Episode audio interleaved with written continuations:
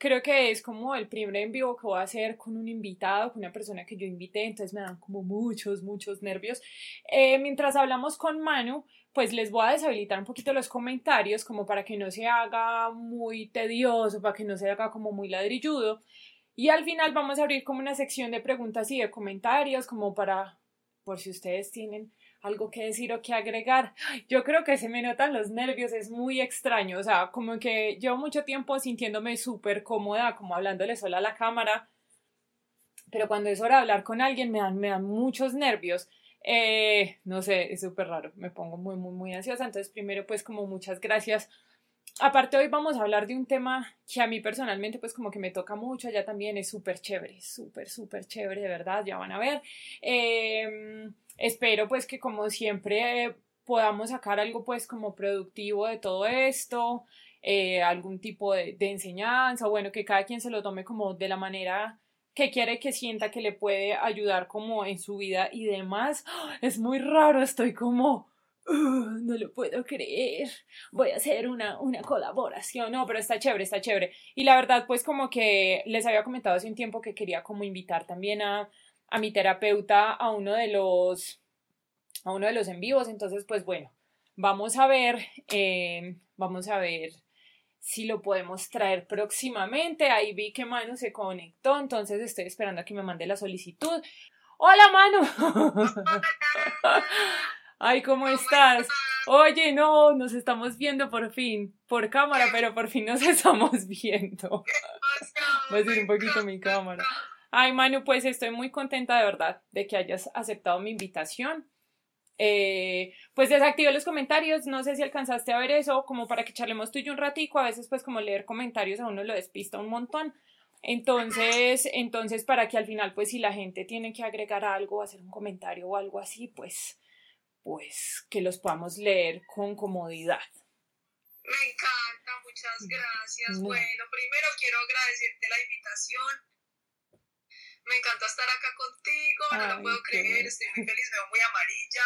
No, tú siempre te ves súper linda. Muchas gracias, Manuela Simpson, ahí súper amarilla, pero muchas gracias por invitarme, estoy muy feliz de estar acá contigo, que te quiero tanto, que te admiro tanto, de verdad que para mí es un honor estar acá, nunca he hecho un en vivo, entonces pues si la embarro, eh, estamos entre nosotros 46 en este momento. no, igual podemos, pues la idea es como hacerlo charladito, eh, la idea pues es como hablar de nosotros, realmente pues como que, que he notado que desde que he hablado pues como de cuestiones más bien como personales y de procesos, a mucha gente le ha llegado muchísimo, pues he recibido como mensajes de muchas personas y es bonito, entonces yo dije como que bueno, yo siento que conozco muchas personas que pueden dar un mensaje súper importante y en la primera persona que pensé fue en ti, así, de verdad, de verdad fue como no, lo voy a decir a mano. Me muero, muchas gracias. No, yo creo que además eh, el mensaje dado como entre las dos, creo que puede ser una cosa como bonita y muy poderosa, porque además creo que el mensaje es desde la sensibilidad y es poderoso, ¿cierto? Como muy bonito como que yo también estaba pensando como que tú encuentras un montón de manuales de cómo hacer un duelo, de cómo pasar por ciertas cosas, como que te venden un plan de coaching, pero nunca te dicen pues como desde la vulnerabilidad como cómo se siente, eh, no te muestran lo feo, sino que te muestran como los resultados y mucha gente como con esos resultados se puede llegar a frustrar terriblemente. A mí misma me pasó. Totalmente. Además que estamos como en este mundo tan, pues yo ahora digo que estar triste es un lujo. Sí, total. Eh, poderse sentir triste, mostrarse triste, es todo un lujo, pues en esta época en la que todo el mundo está feliz, empezando como por la red social estamos, ¿cierto? Sí. o sea, estamos en la red social feliz donde todos tenemos una vida perfecta, todo es divino, todo es espectacular, cuando en otras épocas la felicidad fue el lujo, ahora es la tristeza. Entonces, esos, esos manuales y todas esas cosas que nos muestran para algunas como para el duelo, pues sí, se van al resultado feliz, pero pues no hay nada más distinto a la felicidad que un duelo. Total. Es como, en realidad es una pesadilla. Uno cree por momentos que está metido en una pesadilla que no se acaba, como en un loop tenaz que no se acaba. No, es verdad. Igual, pues ahorita como que la felicidad y el verse bien y el verse saludable, el verse fit y el verse contento y el rehacer su vida y hacer las cosas y llevar esos procesos como tan fácil, yo siento que es como una exigencia. Entonces, también pues como que se nos ha olvidado mandarle el mensaje a la gente, decirle como que oye, puedes estar mal y está bien, pues como que ahí hay muchísimo. Totalmente, yo no sé si tú quieras que contemos eh, por qué, o no, pues porque no sé si cuando entraste ya lo habías contado, por qué me escogiste a mí para hablar de esto, pues de pronto a la gente le da curiosidad. Seguramente, igual, ya vamos a hacer como la presentación, ah, pues bueno, les voy a contar. Manu es, eh, yo a Manu la conocí en la universidad porque fue una de mis profes. Yo estaba terminando la universidad como porque sí, honestamente, como más por, por obligación y porque no quería tener como un pendiente. A lo último, pues eh, no tenía ningún interés en hacer ningún tipo de producción plástica eh, y con Manu sacamos un trabajo súper potente. ¿Te acuerdas lo del anillo?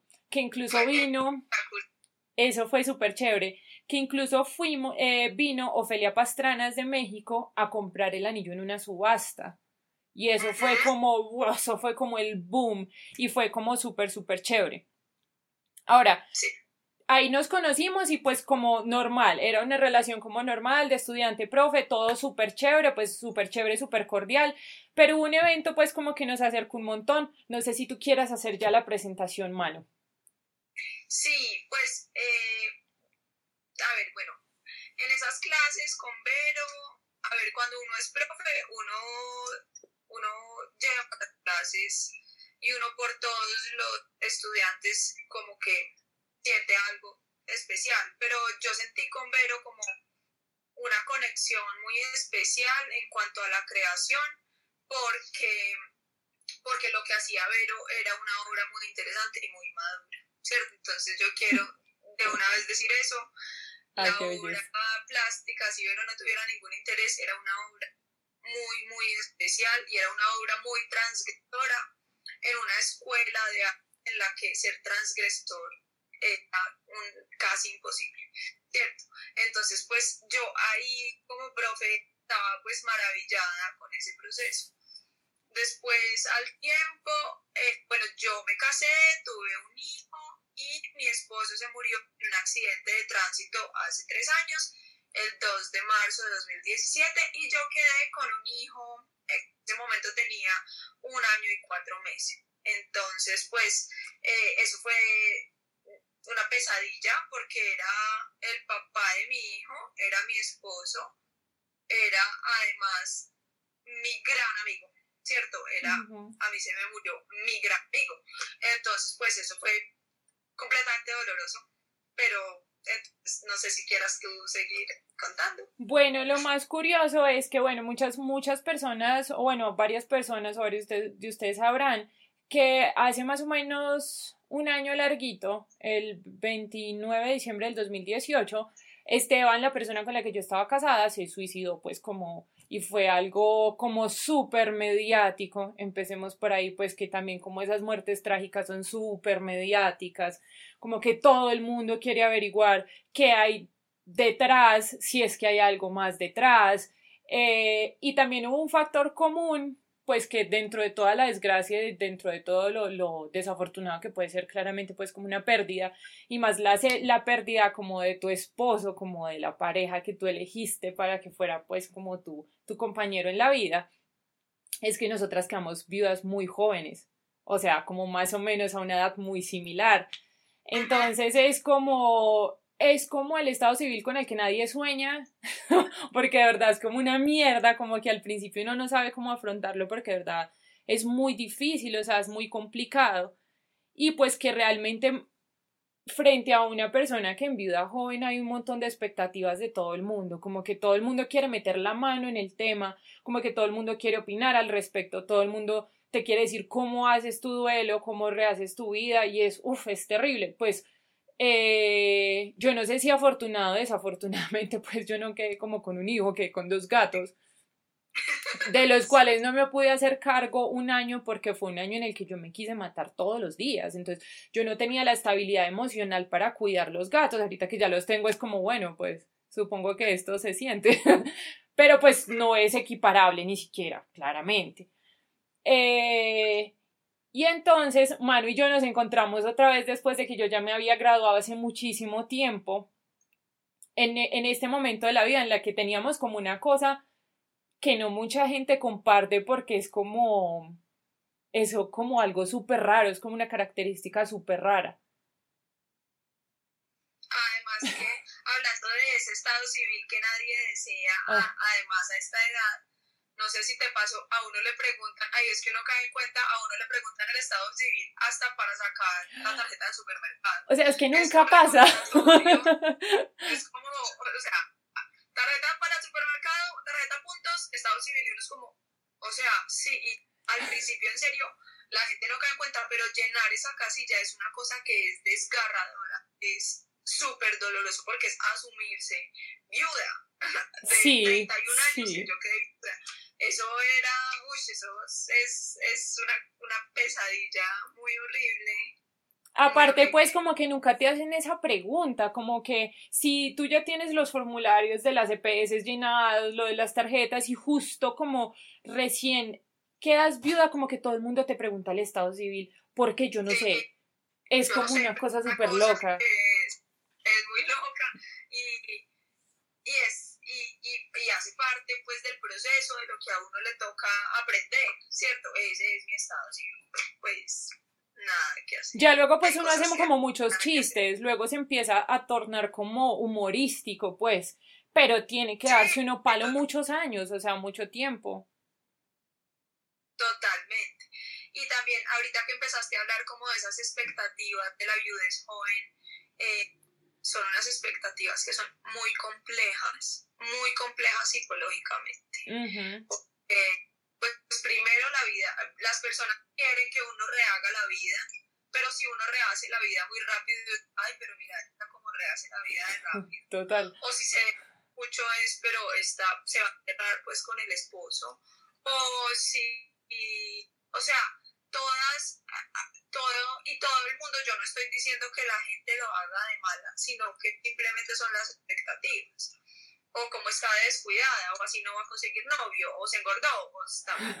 Es como... además, Es muy chistoso porque todo el mundo tiene algo que comentar, pero uno no comparte como esta misma experiencia con otras personas. Entonces, es gente que habla como netamente desde el desconocimiento y yo creo que esa es como la etapa más superficial de un duelo. Es, es molesta porque es enfrentar como un montón de personas que realmente no tienen nada que ver, pero siento que después de eso, o sea, uno aprende como a enfrentarlo, a mí me ha servido mucho el humor, honestamente, pero lo complicado llega cuando uno se va a su casa a dormir solo. Uy, esa, esa parte es, es terrible. Esa parte es una cosa que es indescriptible y además yo pienso que uno empieza en el duelo joven a enfrentarse a muchas soledades. Primero, esas primeras noches de dormir solo, que es aterradora. O sea, esta persona que estaba acá, que anoche durmió conmigo, porque a nosotros eso nos fue arrebatado de un momento a otro. No fue ni que se enfermó, hay más tiempo para ir a No estoy diciendo que sea un duelo fácil, es simplemente distinto, ¿cierto? Pero que hay más tiempo para elaborar, esa persona que tú ves irse llorando, pero a nosotros que nos fue arrebatada de un día para otro, es muy complejo psicológicamente entender que es que eso ya no va a volver. Y también la segunda, las otras soledad, que es cuando uno empieza a perder amigos, porque el dolor uno lo hace perder amigos, cuando uno empieza a perder familia, cuando uno, son muchísimas pérdidas están ligadas unas con otras y empiezan a traer soledades y soledades. Eso es muy difícil y de eso nadie habla, ¿cierto? Eso es muy complejo. Aparte que uno también empieza a perder como intimidad, porque es como el esfuerzo, ahora que tú dices lo de las amistades, como el esfuerzo de la gente porque uno ya no esté mal. O sea, como que ya pasan muchos días y es como, ven, ¿y por qué no salimos? Es como, no me siento bien, pero es que ya ha pasado tanto tiempo, es como, ven, pero es que no me siento bien. Entonces es complicado porque es como que, bueno, entonces háblame de ti, pero es como esa exigencia mala gana, es como estoy aquí, estoy contigo, entonces tienes que estar bien y es muy complicado porque uno empieza a perder paciencia también con la gente. Como que ya no quiero hablar con ciertas personas, como que ya las quiero expulsar completamente de mi círculo social. Uno deja, uno cesa ciertas actividades, como hay ciertas cosas a las que les, le tienen muy bajita tolerancia. Y a mí afortunadamente se me quedó eso, como, como la poca tolerancia, pues como, como a ciertas cosas y yo digo, bueno, afortunadamente eso se quedó conmigo. Sí, es que yo creo que, bueno, uno sí tiene como esos niveles de tolerancia que son muy bajos y porque en el duelo muchas veces toca poner unas máscaras que son muy difíciles de poner, de estar bien, porque además pues uno es un cassette de estar mal y, la, y, y, yo creo que la gente no sabe cómo gestionar eso dentro de, del otro, ¿cierto? Como, como uno, ¿qué hago con esta? Está mal. Y, y, y pues mi consejo es, no tiene que hacer absolutamente nada, esté en silencio si quiere, ¿cierto? Pues no, no, tampoco, también yo siento, la gente está ansiosa porque uno se sienta bien, entonces creen que cambiando el tema, o bueno, ya la gente cree que uno así se va a poner mejor y eso es todo lo opuesto. Es como que uno está mejor si logra hablarlo, sacarlo y ya al ratico hasta puede divertir. Pero si no lo puede hacer es muy difícil. Y cuando dices que se acaba la tolerancia y que a uno se le queda, a mí también me quedó para muchas cosas. Yo siento que con la muerte de Mateo, parte de mi ingenuidad se murió con él. ¿Cierto? Es como que... Bueno, y esa es otra pérdida, ¿sabes? Como que, como fue algo tan repentino, como que es uno verse al espejo al otro día y decir como, jue puta, ¿quién es esta persona? Uno se pierde uno mismo también en muchísimos aspectos. Impresionante, impresionante con las muertes de ellos. Sí, se mueren muchas cosas en uno y cosas que incluso yo el día de hoy hay cosas de la Manuela que no han podido volver que extraño demasiado. Es como, verdad. verdad que yo era así. O sea, yo quiero volver a hacer esa, pero esa todavía no ha vuelto. Y, y, no sé si, y no sé si alguna vez pueda volver, que es lo más triste, ¿cierto? O sea, yo espero que sí. Yo siento que hay unas pérdidas también con uno que son como definitivas. A mí también me pasó mucho tiempo, sobre todo pues como con mi manera de relacionarme con las personas.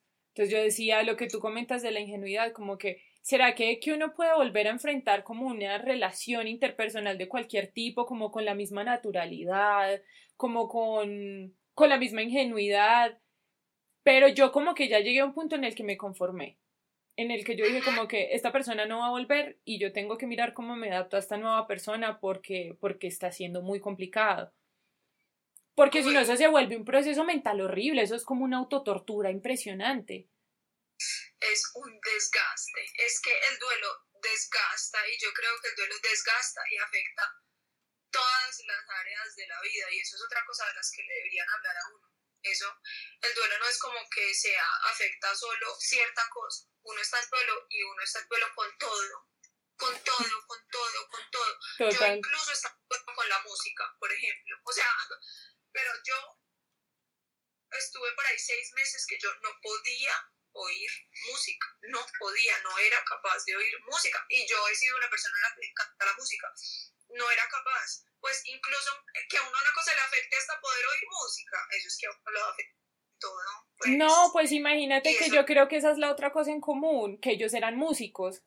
Entonces, como que cualquier sonido se vuelve súper tortuoso cualquier canción uno se vuelve súper intolerante, como que es tener que enfrentar esos momentos en los que, digamos, tú eres muchísimo más expresiva, yo tengo un problema con eso, pero digamos estar sentada con un grupo de amigos normal y que suene una canción y que yo tenga que salir corriendo porque me dieron ganas de llorar y yo odio que la gente me vea llorar. Entonces, como ese tipo de cosas en los que uno, no sé, no sé, es como que, como si a uno le apagan y le prendan la luz así de la nada y cuando se le da uno la, cuando se le da la gana. Total, esa analogía está perfecta, la de apagar y prender la luz, es que es así. Y además, y así es el duelo durante mucho tiempo.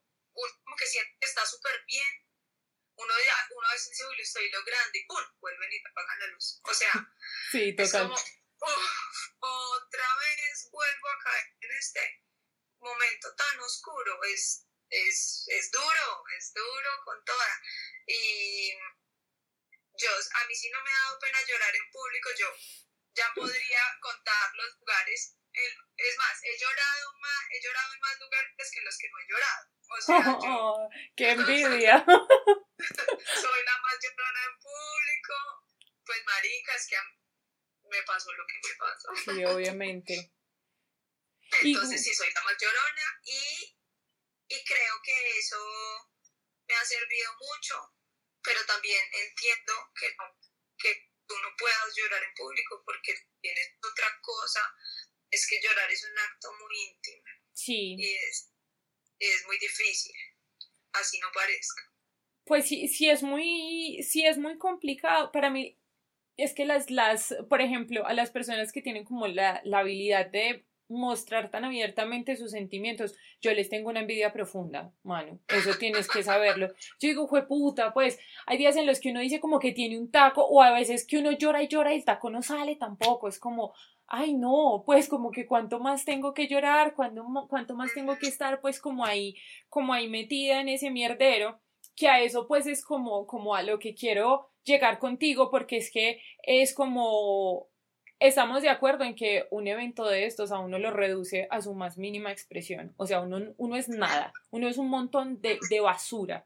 Ahí, pues como torocitos chiquitos rotos, arrinconados, horrible, lo peor. Pero eh, lo que me interesa mucho de tu proceso, que yo intenté llevarlo pues en un tiempo por ese lado y, y de cierta manera lo logré tú de una manera más profesional y más limpia, es como cómo construir, cómo construir algo de ese montón de basura en el que uno se convierte. Sí, eso. Uy, es que, a ver, yo digo que yo nací artista, ¿cierto? Yo, si a mí me preguntan que usted cuándo se volvió artista, yo, yo nací artista y yo siento que mi forma de habitar y de entender el mundo es desde el arte. Y, incluso cuando llevo mucho tiempo sin hacer arte, yo sigo siendo un artista, ¿cierto? Entonces, es decir, es mi forma de habitar, de entender, de relacionarme como con el mundo. Me acuerdo el día que se murió Mateo, por ejemplo. Ese día, ah, bueno, a mí me contaron la noticia y yo me fui para la casa de los papás de Mateo. Y yo me acuerdo que yo eh, empecé a mirar todo de una forma como cinematográfica, digamos. Yo, eh, yo empecé a mirar y yo incluso en eso encontraba belleza, ¿cierto? Porque yo lo miraba como si estuviera viendo una película, parecían como escenas, como que me gustaba abstraer y, y, y pensar como si esto estuviera pasando en una película, esta escena sería muy bonita. Y entonces en ese momento ese mismo día que Mate se murió, yo también dije, por ejemplo, tengo que guardar la ropa de Mateo para hacer algo con eso de arte después cuando yo esté lista. Entonces, como que yo ahora que lo pienso, primero, esa es mi manera de entender el mundo y segundo, yo creo que también es mi manera de protegerme porque es donde yo soy más yo y es mi yo más antiguo. ¿Cierto? Entonces es como, como que cuando yo soy artista, cuando yo miro el mundo desde el arte, es lo que es más sagrado y más conocido para mí, ¿cierto? Entonces es donde yo más segura me siento. Entonces yo creo que yo también recurría y recurro al arte y a la creación para poderme alejar un momento de la situación estando completamente en ella y para sentirme segura y otra vez como yo, porque en el duelo es muy difícil uno sentirse uno, es súper difícil, es una extraña que además la detesto, ¿cierto? Entonces, eh, no sé si... Y es muy raro porque uno siente como que las conversaciones son ajenas, como que la, la, la voz de la gente cambia, no, no, no te pasó, como que de pronto te estaba hablando a tu mamá y quedabas como que, ¿quién me está hablando? Como que todo súper extraño. Yo tuve una relación muy extraña como con las manos. Y me acuerdo mucho porque Esteban y yo medíamos las manos todo el tiempo. Él tenía las manos súper chiquititicas y mis manos son monstruosas. Y yo me miraba las manos y yo decía, ay, ¿de quién son estas manos? ¿De quién son estas manos? Esto está muy extraño. esa es mi nariz Sí. es como volverse a reconocer, es muy raro, es muy loco. Es muy raro, es muy raro. Entonces para mí el arte era en el lugar en el que yo todavía tenía control de yo quién era, ¿cierto? Y todavía yo tenía, yo sabía que yo era ahí y que además ahí podía ser como yo quisiera ser, ¿cierto? Porque si hay algo que a mí me ha dado el arte es libertad. Entonces, pues era muy, era muy, muy interesante como ese proceso de creación, que entonces lo quiero conectar con lo que tú estabas diciendo ahorita. Y es que tú también, a mí me parece que de una forma súper profesional, también lo hiciste, eh, cómo sacar ese duelo de ese aspecto íntimo, sacarlo al aspecto público desde el arte, ¿cierto? Y es un ejercicio que es muy interesante y es muy interesante para uno como oyente, digamos, y para los otros que, que no, que, que están en sus procesos. Es muy interesante verlo también. Que ahí yo siento mucho, pues, que es como la importancia de esta charla contigo, Manu, porque, digamos, después de que uno tiene una pérdida de cualquier tipo, lo primero que te dicen, bueno, hay como dos opciones y es como que todo el mundo te cobija porque eres como la figura frágil o si la gente se acostumbra a verte muy fuerte, es tienes que ser fuerte, pero nadie te dice como que mira, te vas a volver una mierda y dentro de todo eso vas a encontrar una respuesta que te va a dejar satisfecha a ti y que va a hacer que te estés comunicando con esa persona todo el tiempo, que fue como lo que yo vi dentro de los ejercicios de, de, duelo, que eso fue pues como una cosa súper estúpida. Bueno, lo encontré como de manera súper casual, porque yo de verdad, pues yo me, yo me fui a la casa de mis papás porque yo no era capaz de dormir. Em, y en ese momento yo me estaba viendo tan extraña que yo dije, yo no sé quién es esta persona, si yo estoy viviendo con esta persona, tengo que reconocerla de alguna manera, entonces me voy a poner a tomarle fotos.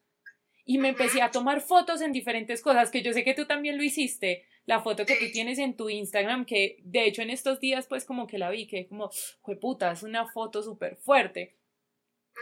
Entonces es uno empezarse a reconocer, pero empezarse a reconocer como con el dolor encima. Y la importancia de eso que yo encontré es como que si yo lo, si yo me lo pongo encima y encuentro la manera de mostrarlo, bien lo puedo dejar ir y se queda conmigo como lo más valioso, como el proceso del lavado del oro.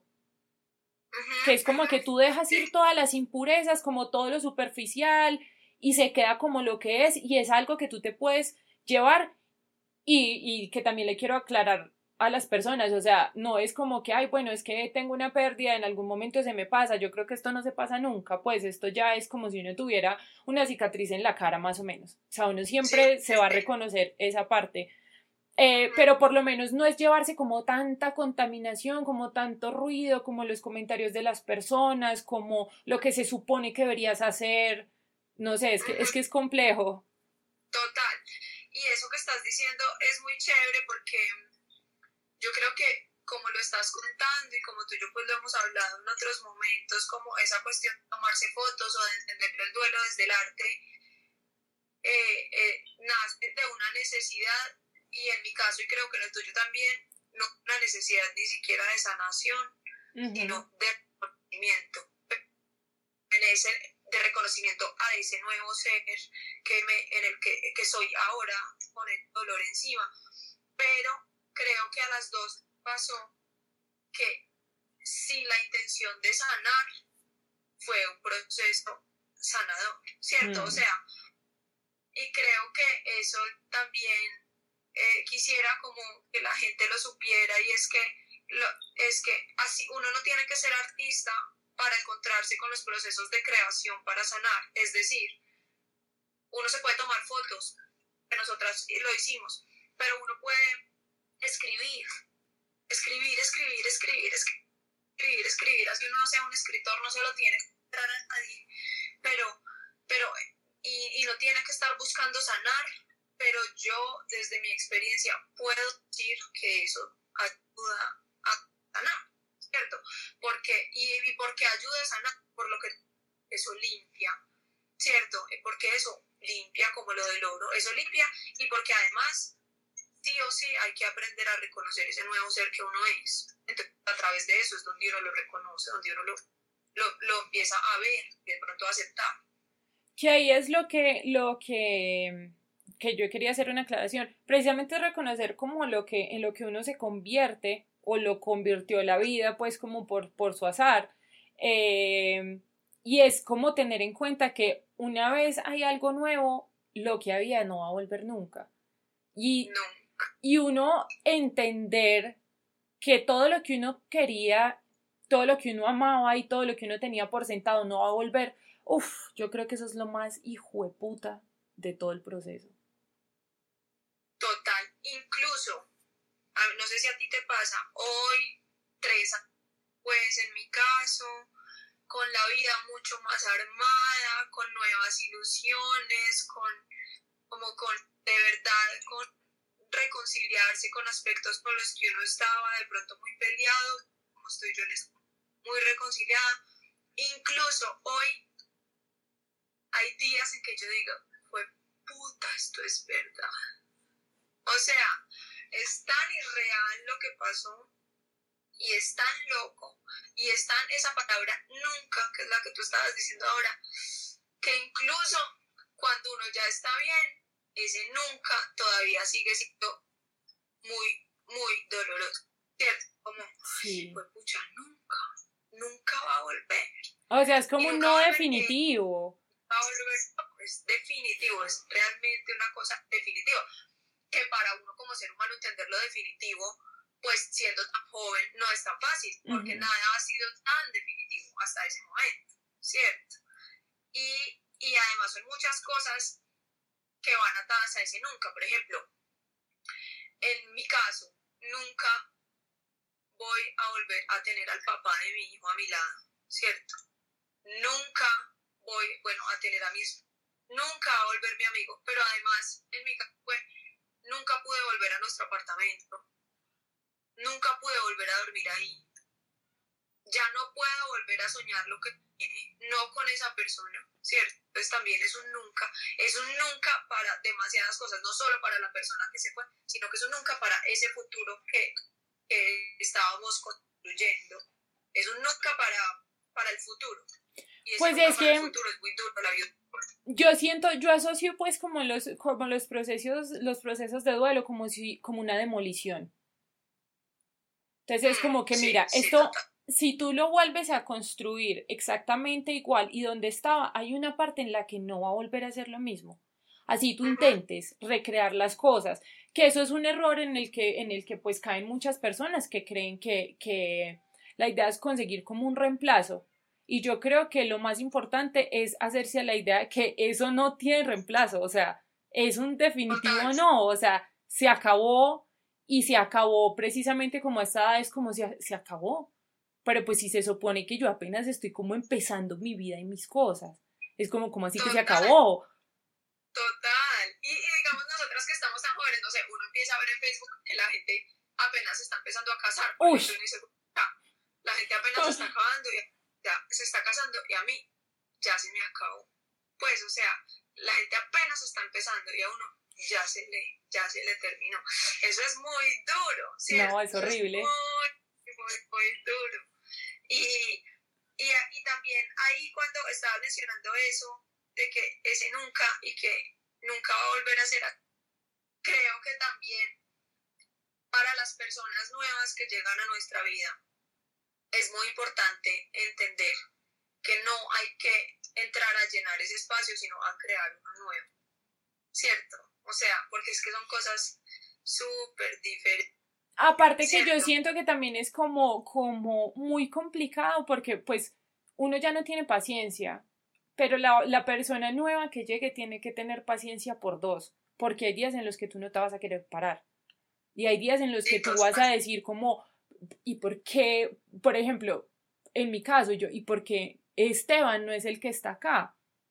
Y no es como que yo esté buscando un reemplazo porque no hay un reemplazo. No, no, no, sino que, sino, y, y, para muchas personas entender eso como que lo saca de quicio, porque las, los juicios que puede hacer la gente es como, bueno, de pronto yo no soy suficiente, es que eso ya es otra época de tu vida, y esas son frases a las que uno le tiene cero tolerancia. Entonces ya uno se vuelve como definitivo, como que mira, si no te gusta, entonces ahí está la puerta, te puedes ir. cosas que uno no se imaginaba diciendo antes, pues porque, por ejemplo, a mí me pasó, yo me casé para no separarme, yo decía, yo me quiero casar y yo quiero tener un matrimonio como el de mis papás, que ellos están casados desde los 20 años y ya tienen 60 y han estado juntos toda la vida. Entonces, como que eso era lo que yo tenía en la cabeza cuando me casé. Y como que, bueno, esos eran mis planes y ahorita ya no hay planes. Y entonces es pensar como que, bueno, pues hay unos posibles planes y puede llegar a pasar con otra persona, pero uno ya está muy prevenido. Es como, a mí ya me dieron madera por este lado, yo no sé si quiera meter la cabeza ahí otra vez. Es muy raro. Total, y uno está, y ahí es donde vuelve esa pérdida de la ingenuidad, pues porque antes uno se entregaba a la loca, en cambio ahora las cosas a la loca son más, más complejas y más difíciles. Y creo que además, digamos ahorita, también pienso que, que es muy importante para todas las personas entender que uno también, que el ser humano también está haciendo permanentemente duelos, incluso cuando no se le ha muerto la pareja, ¿cierto? Y creo que si nos entendiéramos así, sería más fácil entender al otro. Y sería más bonito, como que los procesos serían más empáticos. Sí, totalmente, como que, sí, es como, bueno, llega mi pareja, no se le tiene que haber muerto su anterior pareja, pero sí tuvo que de pronto una ruptura y acuérdese, no es comparable, pero es similar en algunas cosas. Encontrémonos por la vulnerabilidad, ¿cierto? Encontrémonos por, por los defectos encontrémonos por ahí y, sea, y, tratemos, pues, que creo que eso también es otra de las cosas, pues, de la viuda joven, que es, que es difícil porque, que nosotros somos unas viudas jóvenes, nuestros, las personas que lleguen a nosotros también son jóvenes, entonces también es difícil tener el grado de madurez para entender la situación tan compleja que a veces ni siquiera uno la entiende. Y la cosa es que, bueno, ellos se, pueden estar entregando como con esa ingenuidad, pero se están dando contra un muro de una persona que ya como que racionaliza los sentimientos. Porque uno dice, listo, está bien, sí, no quiere decir que, que sean menos intensos, pero uno ya es consciente que, que puede perder. Y a uno no lo preparan nunca para perder, o sea, ni para perder un concurso, ni para perder una carrera, ni para, o sea, y, y perder frustra un montón. Y las pérdidas definitivas sí que son frustrantes. Uno dice como, no. Uno, uno sí. uno se vuelve como calculador de ciertas cosas y como de sus propios sentimientos, como aquí no le va a meter mucho de esto, cuando uno antes se tiraba la loca y decía, bueno, la maldita sea, porque así es el amor. Total. Y como que uno puede pensar ahora como, bueno, yo ya perdí lo más grande que iba a perder. Pues ya, lo que venga puede ser perdido, estamos uno ya está como conforme, como que pues, pues, cualquier cosita ya es ganancia, pues. Y, es, y esa resignación que es como, bueno, yo ya perdí lo que más grande que iba a perder, si vuelvo a perder, pues yo y eso es eso requiere una valentía muy grande, pero eso es una cosa muy triste para las personas tan jóvenes. ¿Cierto? Sentir eso. Sentir eso es una cosa muy triste. Y pero entonces pues es una cosa también muy increíble y creo que también ahí ser artista eh, es, es, es, muy chévere porque desde mi punto de vista en la construcción de la nueva vida eh, también el arte entra y la creación entra a ser un apoyo porque como tú decías ahorita hay teorías que dicen que el duelo sí se acaba yo creo que no no, yo tampoco creo. No, es que es muy complicado. O sea, y yo no sé, bueno, yo llevo muchísimo menos tiempo, pero es que, pero es que es como, como que tú, tú tienes una calle al frente de tu casa y tú estás acostumbrada a pasarla, pero un día la estás pasando normal como la pasas todos los días y te pasa una tractomula por encima, pues ya no quieres hacer nada y lo cotidiano se volvió una mierda otra vez y tú tienes que volver a encontrar la manera, ya pues es más corta duración, pero es volver a atravesar pues ese sentimiento que es horrible yo siento que es como un doble harakiri, como si uno se estuviera encontrando con un clon de uno y uno se matara a la vez a uno mismo. Es como fue puta, es muy difícil. Sí, Y, y, es, y es cada vez, cada vez más corto, digamos. o sea, no es que uno viva en la mala ni nada, pero hay días que son súper, súper duros, fechas especiales, por ejemplo, es que uno no se quiere parar de la cama literalmente y es un día de duelo total o una semana. Y, y, a uno también le deberían hablar de eso, ¿cierto? A uno le deberían decir que eso es normal, porque es que a veces encontrarse con eso es muy difícil porque uno dice, como estaba de bien y otra vez estoy así, y, que digan, no, no, o sea, tranquila, que no va a durar tanto tiempo, tranquila, es normal, y por eso además me parece tan valioso que tengamos este espacio para que la gente vea que es que todo es normal. Pues sí, es que tampoco es como de satanizarlo ni de romantizarlo, porque digamos a mi abuela, mi abuela quedó, quedó viuda muy joven, yo, nosotros decimos que es la maldición de la familia. y, y mi abuela romantizó tanto su duelo que ella vivía en función de su duelo, o sea, ella se convirtió en una persona completamente infuncional, no sé, no funcionaba pues como para muchas cosas, eh, porque es vivir pues como en función de eso. Pero digamos, yo creo que yo descubrí una cosa muy bonita y esto es gracias a la terapia y pues también poder sacar ciertas cosas que sentía como por medio de expresiones artísticas y es que uno encuentra una manera como de llevarse algo de esa persona con uno. Entonces, no sé si te pasa, no sé si te pasa, a mí me, a mí me pasa todo el tiempo que, digamos, yo le hago comentarios a la gente y yo digo, estoy hablando como Esteban. Tú usas palabras, usas dichos, como que tus perspectivas sobre ciertas cosas cambian y es porque ya interiorizaste como la esencia y sientes como que tienes que, ya tienes como una vida como toda compartida, como que listo, este, este, esta persona definitivamente era parte de mí y ya se quedó conmigo. Entonces es, muy, es muy extraño. Y es muy bonito, es como, va a sonar súper romántico lo que voy a decir, pero que de verdad es una cosa muy bonita y es como él vive en mí. Sí, sí, sí, sí.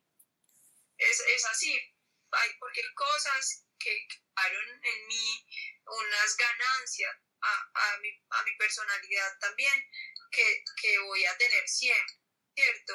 Y, y, que, y, y cosas, por ejemplo, yo de Mateo, que vive en mí de Mateo, yo siempre he sido una persona leal, pero la lealtad a la pareja, o sea, eso ya vive en mí, ¿cierto? Eso ya vive en mí, como es ser un equipo eh, como por encima de todo, yo quiero ser así, ¿cierto? Eso ya vive en mí, como ciertas cosas que yo digo, pues como maestro, ¿cierto? Que incorporé como unas lecciones. No sé si... Sí, sí, sí, no, lo, lo, entiendo completamente porque a mí me pasa como con ciertas cosas y sobre todo pues como, como la manera de hablarle a las personas y la gente lo nota, es como, la gente lo nota un montón, porque bueno, estamos hablando de pérdidas, pero también pues es como que para muchas personas es muy desalentador, porque a veces como que uno no encuentra por dónde sacar la cabeza. También es como saber poner en la, en la balanza las ganancias y la gente se va a dar cuenta que uno definitivamente es una persona diferente, diferente pues como como bueno, no sé porque ninguna de los dos ninguna de las dos se ha convertido en un dictador, entonces, positivo en este caso. Eh, la gente. podría decir como marica, si es una dictadora. Sí, ay, tan bello, está más gigante. Yo soy súper fan de tu hijo. Gracias.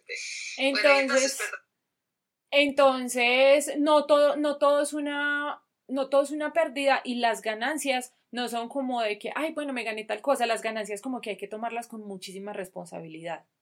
Es como, listo, yo ya tengo algo esta persona viviendo en mí, es una enseñanza muy grande para la vida, pues lastimosamente ellos no están para llevarse la enseñanza, entonces pues ya el proceso se cortó, eso le toca a uno, entonces a uno le toca doble responsabilidad.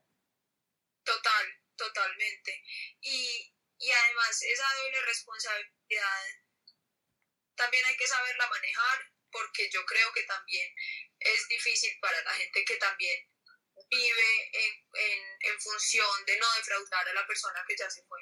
También. ¿Cierto? Cierto, como que uno también debe ser muy responsable, es decir, esto es lo que adapté, esto es lo que ya tengo en mí, pero también lo dejo ahí, ¿cierto? O sea, no tengo que cumplir las expectativas que esa persona tenía sobre mí, pues si las quiero cumplir está perfecto, pero si no las cumplo no pasa nada, porque también, y pienso que eso es algo como de la viudez de antes, de las pobres viudas jóvenes, que era que tenían que seguir también sin, sin poder reconstruir su vida, eh, cumpliendo todo lo que su esposo quiso, eh, enterradas con él, ¿cierto? Que también es como, no, o sea, eh, la vida está para, para vivirla y, y, con dolor, y la vida, el dolor hace parte de la vida y, hay que tratarlo. Yo encontré una cosa muy, muy particular, pues como dentro del dolor, yo estaba, pues como que mi punto de creación siempre fue como el dolor propio y como mi situación mental, pero cuando tu dolor depende pues como de una pérdida,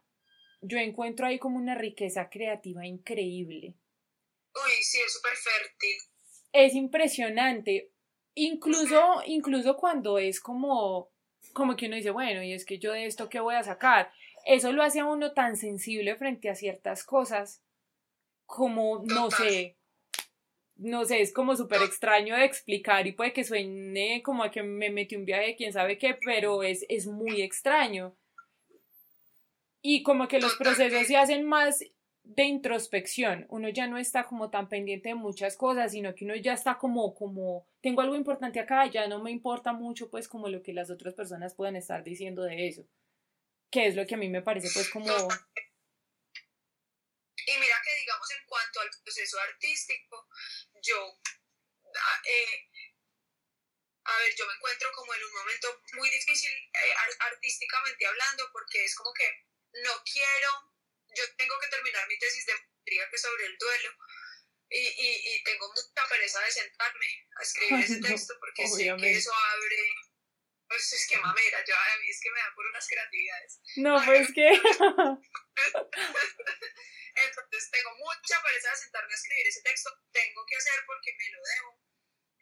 Entonces me da mucha pereza, pero también pienso desde el arte, no soy capaz de hablar de otra cosa. No puedo ya hablar de algo que no sea demasiado íntimo, porque además resulta tan fértil que eso empieza a tener como muchas patas, sí. ¿cierto? Como, como que una va a otra y va a la otra y va a la otra y todo es demasiado íntimo. Y entonces, por ejemplo, ahí es cuando yo puedo entender una artista que yo amo que se llama Luis Bourgeois, que se las recomiendo. Ella toda la vida habló de su mamá, del trauma del abandono y de, pues, del abandono de su padre y, y, y habló de la pérdida toda su carrera, no sé, 60 años, ¿cierto?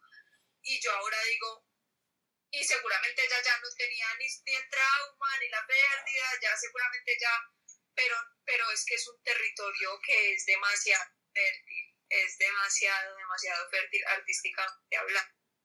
No, yo creo que para muchas cosas también, o sea, como que lo bonito de los procesos artísticos es que lo conectan a uno mucho con uno mismo y lo que tú estás diciendo ahorita es como súper clave, o sea, uno no tiene que ser un artista, uno no tiene que ser un fotógrafo, un músico, un escritor para dedicarse a una cosa de esas que pues lo lleva a uno a sentarse con uno mismo y decir como que, bueno, ¿y ahora qué? ¿Cómo nos sentimos? ¿Hablamos de esto o nos seguimos haciendo los pendejos? Total, total. Y a mí me parece, por ejemplo, que la escritura es una cosa muy poderosa, es demasiado poderosa. Y yo pues obviamente no soy escritora para nada, eh, pero, pero es demasiado.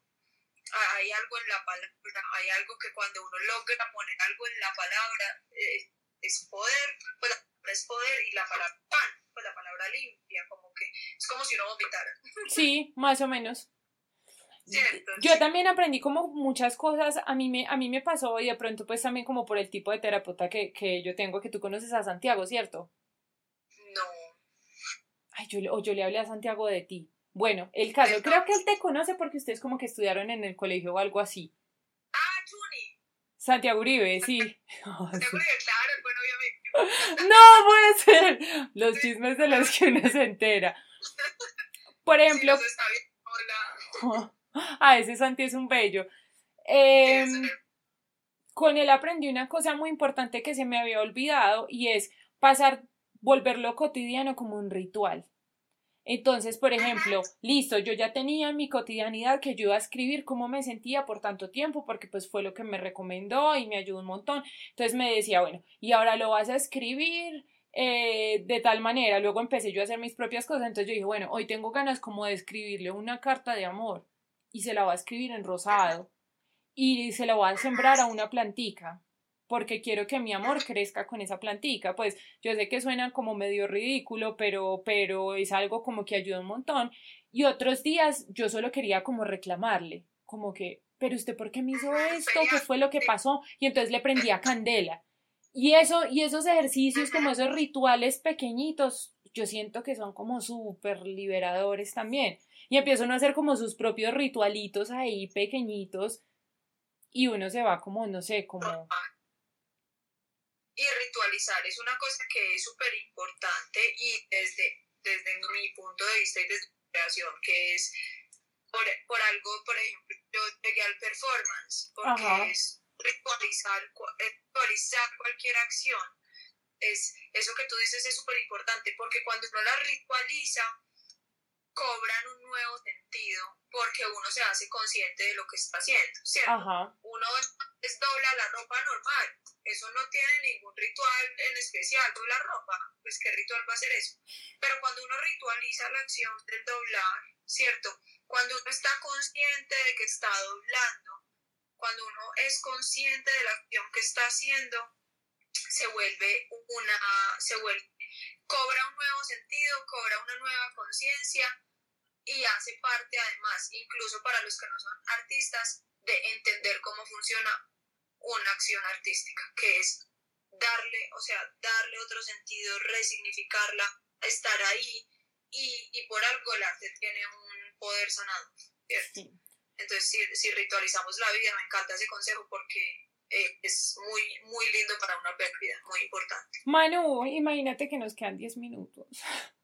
Entonces, hemos echado chisme, mejor dicho. Entonces, voy a activar como los comentarios por si alguien tiene pues como una pregunta, un comentario o algo así, como para irle dando cierre, pero yo, me, yo necesito saberme el chisme de Santiago. Entonces sería muy lindo que habláramos en estos días o si nos pudiéramos ver sería muy chévere también. ay, sí. claro, yo como en, décimo bueno en el colegio, no sé, él era, él era tan lindo, siempre ha sido una persona muy especial, me encanta que sea tu terapeuta porque él siempre ha sido un hombre muy especial. No, yo llevo cinco años con él en terapia. Él es tu, yo no sabía que él era tu terapeuta. Estás en, o sea, no lo conozco como terapeuta, pero lo conozco como persona y como persona puedo decirte que estás en muy buenas manos porque estás en manos muy bondadosas. es un hombre que es completamente bondadoso, es impresionante. Entonces, si él nos está viendo, eh, pues saludos. Y quiero, quiero hacer una cuñita, a ver, Cuéntame. porque quiero que la gente, si la gente está atravesando por un duelo, sea la pérdida que sea, quiero, por ejemplo, decir lo que duele, la pérdida de una mascota no está escrito, y la gente, para que la gente no me entonces, cualquier pérdida, cualquier duelo que tengan, que se acerquen a una página que a mí me ha servido, que está en Instagram, que se llama Una Luz para mi Duelo, porque explican y normalizan lo que nosotros hemos dicho ahorita, que es tan importante, que es como explican y dicen, es normal, es normal estar furioso, es normal sentir rabia, es normal... Hacer una pataleta, pues, que, que uno como adulto no se permite las pataletas.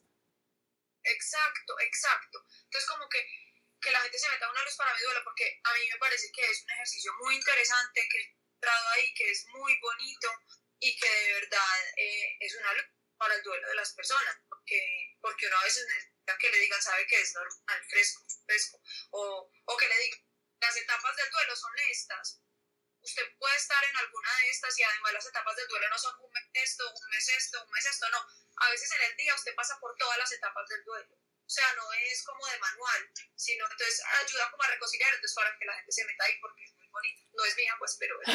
Ahorita me la pasas mano y la voy a poner pues ahí como en historias. Y también es como que yo conozco gente que dice como que, que lo han hecho, los han hecho sentir estúpidos porque, por ejemplo, se les murió su artista favorito. Eso también es una pérdida, o sea, no hay, o sea, sí hay como sus grados de dificultad, pienso yo, pero eso es muy relativo. Total. Y, y por ejemplo, dicen en una de luz para mi duelo, la pérdida más grande es la de uno. Sí. Pues, o sea, sí, su pérdida más grande puede ser que a usted se le murió su gato y esa es la más grande porque es la suya. Pues eh, dicen que la más grande es la pérdida de un hijo, yo no lo dudo, pero no es la mía, ¿cierto? O sea, la mía es que se me murió mi esposo y esa es mi pérdida grande. Cada uno tiene la suya y eso también hay que respetarlo, no es como, ay, no, ahora pues, eh, como por ejemplo esta chica que a la que le amputaron su pierna, eh, que hermosa, a mí me da mucho dolor. Y la gente como, ay, no, es que ella está llena de privilegios a ella, no, no, no, que fue pucha, nadie quiere eso y el privilegio no importa y nada importa en un duelo, un duelo nos iguala, un duelo nos iguala en humanidad.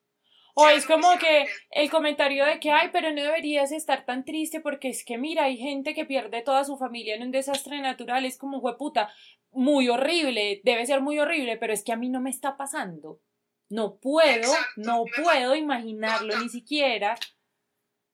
Yo no sé. puedo empatizar porque he sentido dolor y puedo saber que esa gente está muy, muy, muy triste, pero su pérdida es la más grande para para él y mi pérdida es la más grande para mí. Y es así, ¿cierto? Entonces, eh, también, pues eso también lo dicen ahí y quiero que ahorita, sí, como que si la gente se quiere meterse, pueda meter.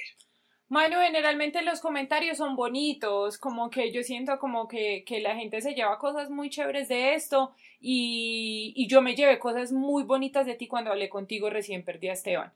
Entonces también quería como que la gente hablara contigo, bueno, que la gente te escuchara, porque yo siento pues como que tu voz en esto es súper importante, como que tú lo has logrado de una manera increíble, como que lo puedes exteriorizar de una manera increíble. Entonces yo decía como que no, Manu, Manu les tienen que hablar definitivamente, porque es muy chévere, no sé. Muchas gracias, a mí también me sirvió mucho cuando hablé contigo, porque es que encontrar los dolores una cosa que es muy poderosa y como a nosotros nos pasó eso y a casi nadie le es, eh, fue como generador, wow, estoy sola. no es que uno se alegre porque a ti te haya pasado eso, no, no sí. sino que es como, ya que estamos en, pues no estamos solas, ¿cierto? Y para mí eso fue muy, muy, muy bonito y me encanta cómo lo llevas y me encanta además el momento tan bonito en el que estás en este Ay, Manu, tú también. Yo, yo soy como súper fan de, de, lo que tú pones, de lo que muestras de tu vida. Que hay gente que también dice como que, ay, pero es que no es necesario que estén mostrando tanto de ustedes. A veces es necesario porque eso puede ser como una brújula para alguien más. Sí, es como que si quieres ser universal, habla de ti mismo. Sí. O sea, nos podemos conectar con esa universalidad total y absolutamente. Esto va para el podcast. Eh, el podcast te lo voy a enviar, voy a poner ahorita todas tus redes sociales para que vayan a ver a Manu, para que vayan pues como, como a las redes de ella y vean todo lo bonito que hace. Manu, y muchas gracias, muchas gracias por todo siempre. Muchas gracias a ti, muchas gracias a ti, Vero, por invitarme, eres la mejor, te quiero mucho, espero que yo te quiero mucho, pase, eh, nos podamos ir a tomar un café bien delicioso como antes y también quiero que si la gente necesita una, que alguien lo oiga, pues yo estoy ahí. Yo no soy terapeuta, pero pues eh, ahí tengo orejas y, y, empatía. Sí, igual pues como para todos, gracias a las personas que estuvieron. Chao. Chao, Chao